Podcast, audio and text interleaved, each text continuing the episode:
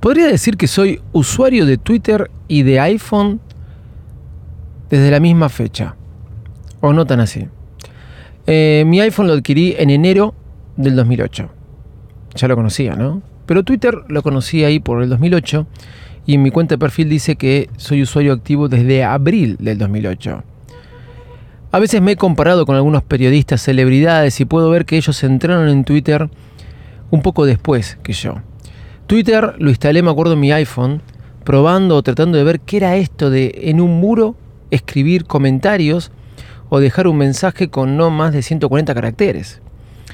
Lo, lo, instalé en mi iPhone a través de algo que se llamaba Installer en mi iPhone 2G, porque no existía el App Store. El App Store empezó a existir a partir de junio del 2008 para que vean de hace cuánto que vengo probando, usuario, usando y disfrutando Twitter. Como les dije, hay muchas personas que aún eh, para esa fecha del 2008, muchas personas famosas o periodistas o comunicadores aún no usaban Twitter. Pero no estoy hablando de qué tan temprano me puse Twitter, sino estoy haciendo un análisis. En aquella oportunidad no fui visionario y no me di cuenta o me preguntaba de cuánto va a servir esto, algo que después se convirtió para mí en una de las mejores herramientas de comunicación y de expresión que hay hoy en día y de las una de las herramientas que más uso para informarme y recibir información. Me acuerdo cuando leía noticias o en programas periodísticos o de farándula, para ponerle un nombre, decían Famosos salvaron a una persona que se suicide. Algo así era la nota y parece que Demi Moore había interactuado entre usuarios de Twitter para una persona que se sentía muy acongojada y decía que quería, se quería suicidar. Es más, podemos buscar la nota en Google y podemos encontrarla. Sí, aquellos primeros famosos que usaban Twitter y les pareció una novedad, sí, eh, tuvieron esa cosa de hablar con gente no famosa los primeros usuarios de Twitter pudieron interactuar con esos famosos también. Claro, era un lugar de expresión. Increíble, ¿no? Entre el 2009 y el 2010, entre el 2008 y el 2010, creo que se empezó a formar el grueso de la comunidad de Twitter. Hoy en día hay usuarios nuevos de Twitter. Todos los días me imagino que deben surgir cuentas nuevas o activarse cuentas nuevas. Pero ese grueso que vemos hoy, esa familia gruesa que viene hace años en Twitter, creo que se selló entre el 2008 al 2010. Fue una revolución realmente Twitter. Fue una revolución. Y hoy, ustedes lo saben, ya lo he hablado, con nuevo dueño, el gran Elon Musk, parece que Twitter está sufriendo una amenaza. ¿Una amenaza grande? Quizás sí. O tal vez pueda parecernos grandes, grande por el nombre de la amenaza. Mastodon. ¿Cómo te vas a llamar Mastodon? De eso te vamos a hablar hoy. Bienvenido a Mac,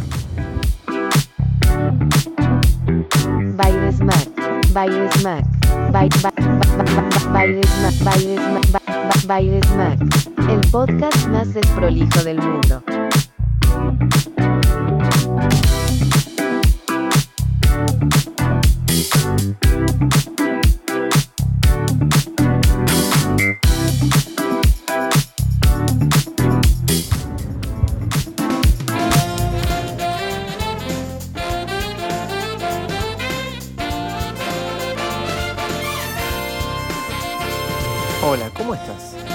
Conozcas, quizás no. Soy arroba de Visito Loco y hago este podcast, Virus Mac, ya hace 12 años.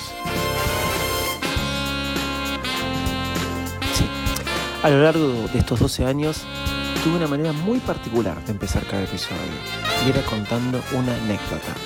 Estas anécdotas siempre me trajeron muchas alegrías, tanto a mí como para mis oyentes. Y hoy hago una recolección de todas aquellas mejores anécdotas para traértelas en un compilado para vos. ¿Cómo están? ¿Cómo están? Lo que acaban de escuchar es de vuelta una preview de lo que es Virus Collection que pueden encontrar en bumble.io barra Voy a dejar el link en las notas del programa y bueno nada, 5 dólares, pago único y donde van a encontrar muchas historias viejas de Virus Mac, nuevas porque también están reeditadas y nada más quería contarles que ahí está para que ustedes si quieren colaborar pueden colaborar. ¿Cómo andan? Me convencieron. Me convencieron porque al final, finalmente fui a Mastodon a probar esta nueva red social? Podríamos decir que sí. Desde mitad del 2002, no me fijé bien desde cuándo está teniendo auge esta red social, pero es relativamente nueva, muy joven. Mastodon está funcionando. ¿Y qué será Mastodon? Bueno, ustedes saben, eh, Mastodon es una red social muy similar, o podríamos decir muy parecida a Twitter, pero con una gran diferencia. Es una red social descentralizada. ¿A qué me refiero con esto descentralizada? Empezamos a hablar de descentralizamiento, esto es una cripto, no. No pasa por ahí la cosa. Mastodon es una red social donde vos te unís a diferentes servidores. Sí, porque Mastodon está integrada por distintos servidores. Así es. Vos para hacerte o unirte a Mastodon tenés que entrar a la lista de los servidores de Mastodon, elegir uno, aceptar las reglas de cada servidor, porque cada servidor tiene sus reglas, y luego, una vez que, aceptaste las reglas, luego de haberlas aceptadas, te sacás cuenta, usuario y contraseña y empezás a disfrutar de Mastodon. ¿Cómo funciona esto? Listo. Entras a la página de Mastodon, elegís un servidor, te sacás el usuario y contraseña y después te puedes bajar la aplicación de Mastodon a tu eh, iPhone, iPad, navegador web, lo que vos quieras y te logueas. Pero, ¿cómo te logueas? Eh, muy simple, tenés que poner la dirección de tu servidor, porque si no, si pones la dirección de otro servidor de Mastodon, no vas a poder entrar a Mastodon. Vas a tener que sacarte un usuario nuevo en el servidor distinto que estabas poniendo. ¿Se entiende? Es como un mundo con muchas constelaciones. Es la mejor este, definición que encontré de Mastodon, porque muchos no, no saben explicar qué es Mastodon o cómo funciona. Es un mundo con muchas constelaciones y vos te tenés que suscribir a un servidor. Y de ahí es donde viene la palabra descentralizado.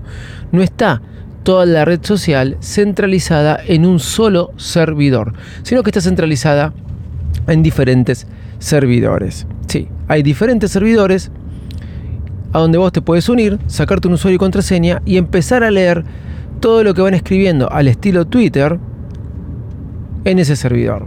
Y ahí se queda la cosa. Vos decís, pero ¿cómo es? Bueno, los servidores lo tenés por temática, lo tenés por mundo, lo tenés por regiones, lo tenés por idiomas, etc.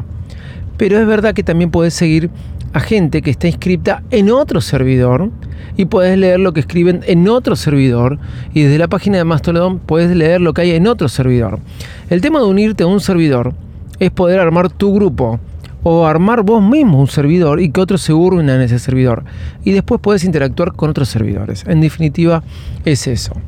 En el interactuar con otros servidores, en seguir a personas que pueden estar en tu servidor o en otro, y vos escribiendo en un mural similar, en un panel similar, en un home similar, todo así te lo digo para que entiendas, a Twitter, ya perdés esa noción de qué en servidor estás. Una vez que te bajas la, aplicación de Mastodon, lo que te va a pedir la página de Mastodon, te va a pedir tres cosas. En vez de pedir tu usuario y contraseña, te va a pedir primero la dirección de tu servidor y después tu usuario y contraseña. Y luego ahí vos ya podés interactuar como cualquier este, usuario de otra red social, siguiendo personas y también te pueden seguir a vos. Y luego empezás a escribir este, todos tus comentarios, subir tus fotos, todo bien al estilo Twitter. Así es como funciona Mastodon. ¿Cuál es la diferencia de Twitter? Esto, que está descentralizada. Hasta vos te puedes crear tu propio, tu propio servidor. Vos podés eh, este, poner tus reglas. Hasta inclusive hay servidores donde no te podés este, unir así porque sí, te tienen que dar permiso. Hay servidores de podcasting, hay servidores de desarrolladores eh, de aplicaciones, hay servidores muy temáticos, eh, bien de nicho. Eso es lo bueno que tiene Mastodon. Lo que sucedió últimamente, que varias personas estaban hablando de Mastodon, varias personas la estaban probando, y ocurrió esto de que este chico que nosotros conocemos, Elon, sí, ustedes conocen a Elon, yo también lo conozco, nuestro amigo Elon Musk, resultó que prohibió el uso de aplicaciones de terceros para Twitter y eso hizo explotar a muchos usuarios en furia. Por eso estos últimos días pude ver como en Twitter, qué loco, ¿no? En Twitter un montón de usuarios publican que ya tienen su cuenta de Mastodon. O sea, en Twitter publican que tienen la cuenta de la competencia, vamos a decirlo de alguna forma. Ahora, la verdad es que nunca entendí por qué existieron aplicaciones de terceros en Twitter. Yo te voy a decir por qué lo entiendo de alguna forma. Al principio, Twitter para el iPhone año 2011, 2010, 2012, 2013, no funcionaba muy bien. Es verdad que existía Tweetbot, aplicación que tuve, que compré, que no usé más, muy linda gráficamente y funcionaba mejor que la aplicación de Twitter. Pero es verdad que hace 6, 7 años, no sé si más, desde el 2015, 2014, y no sé si antes me manejé con la aplicación de Twitter oficial. Yo ya le había perdido el sentido de por qué tener que tener una aplicación de tercero en Twitter si con la misma aplicación de Twitter este, funcionaba. ¿Para qué complicarla, no? A veces sucedía que aplicaciones como Tweetbot, Twitter ya intentó de prohibir algunas cosas en aplicaciones de terceros. Eh, había veces que vos no podías acceder de alguna manera a las fotos que que otros usuarios subías en Tweetbot. Siempre hubo algunos problemitas de esto, pero ahora directamente, si vos pagaste 5, 4 dólares por Tweetbot, no la vas a poder usar más. Se acabó, olvídate, la perdiste. Es verdad que hay gente de Tweetbot que está este, pidiendo usuarios de Tweetbot el reembolso de la aplicación. Si vos eras este.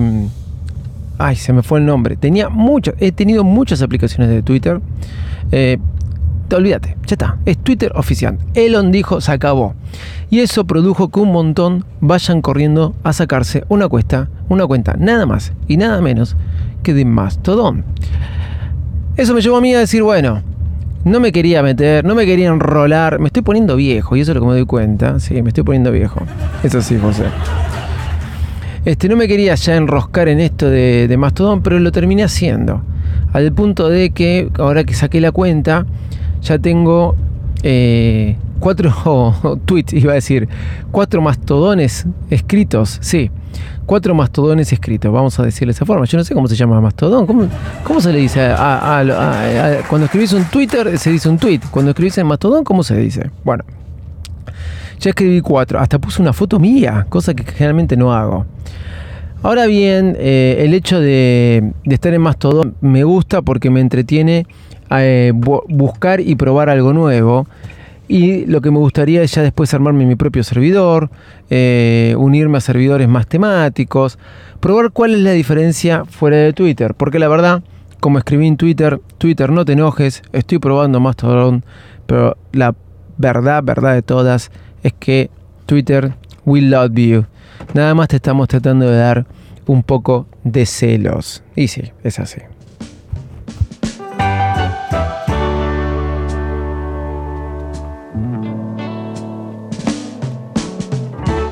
No sé si tenés tu cuenta de Mastodon.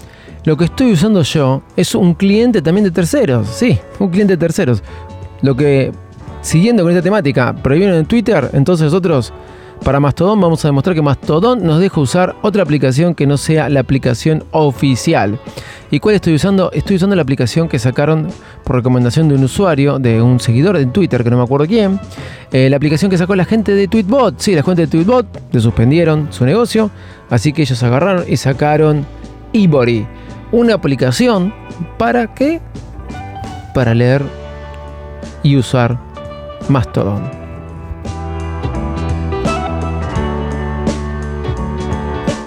Ivory la podés conseguir en el App Store. Realmente está muy buena es de pago, pero si usas la versión beta es gratis. Ya querían que sea de pago.